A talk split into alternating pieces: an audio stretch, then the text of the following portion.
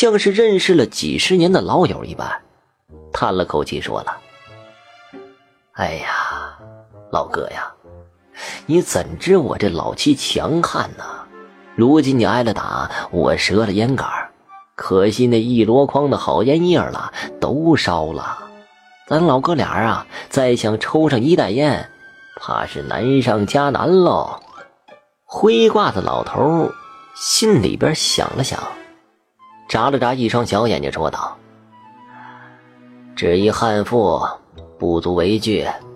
我灰八爷自有妙计，你且等着，我必让他求着你抽上旱烟袋。”方老头听得心慌，急忙求情道：“灰八爷，八爷，你可莫要掐我呀！”我这老妻虽然泼辣，待我可是真心真意的，一辈子的老夫老妻。他若是有个灾难病痛，我也活不得了。灰八爷斜着眼睛看了眼方老头，神情颇为鄙夷，叽叽笑了两声，也不回答，身形隐了去。方老头悠悠转醒，看着一旁的老太婆，心下有了一些担忧。天亮的时候。方老头见老太婆一反常态，整个上午都没有唠叨他一句，他也不敢问，只是留意着他的脸色。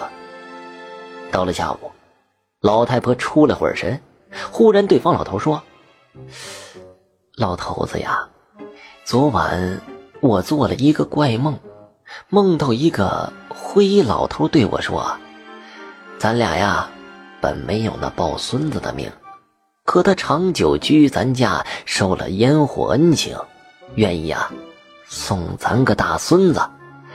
只是需要啊，供个家仙祠，将来大孙子也能承着他的香火呢。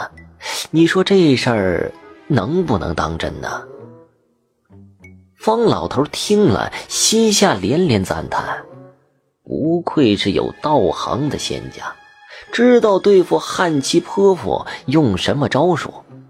这一计送孙子的高招啊，果然是妙啊！老太婆果然动心了。当下方老头连连点头，说呀，他也做了这样一个梦，梦中灰八爷呀要来当个保家仙，既送子又保平安，只要那烟袋叶子呀供奉不断就行了。原来方老头夫妻俩呀。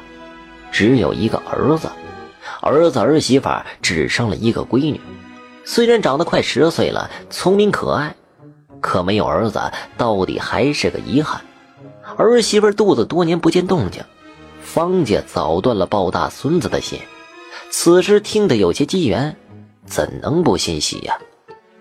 老太婆是个急性子，一拍大腿说道：“嗨，管他灵不灵啊，先供着再说。”那灰八爷，若是真能送个大孙子来，咱家供他几辈子都成；若是谎言糊弄我，别怪我断的叔子叔孙，剥了耗子皮做鞋垫方老头听得冷汗连连，暗自期望啊，那灰八爷道行足够强，不然老哥俩啊，可就吃不了兜着走了。方家果然去做了个三尺宽。两尺高的仙家楼，像是个门窗齐全的小庙宇一样，侧面通着两个圆孔，供灰八爷出入享用供奉。摆在了院子东南角的廊檐下。方老头借着灰八爷的势头，得了一杆子新烟袋，再一次的吞云吐雾了。老太婆也不再埋怨他了，只是啊，盯着他看，像是能够啊从那烟雾中。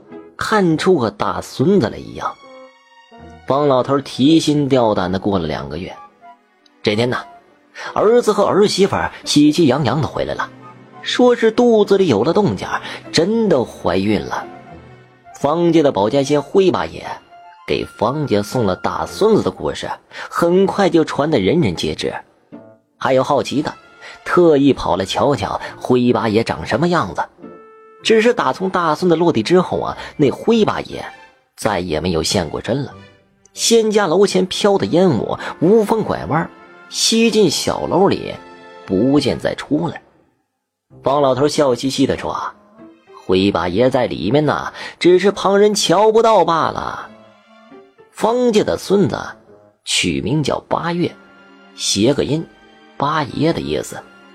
别人见不到灰八爷，这个小孙子却是见得真真的，说是个金脸的老爷爷，总是做鬼脸逗他玩这不知道啊，是不是灰八爷保佑着方家？虽然没有什么大富大贵吧，可是啊，全家老少都是平平安安的。如今方老头和老太婆都一把年纪了，身子骨都硬朗着呢。村子知道这事儿的人都恨不得呀，自己家也能来个爷呢。可惜呀，没那机缘呢。得了好烟叶，都乐颠颠的都送到方家去，希望看在烟叶的份上，能得到灰八爷的照顾一二呢。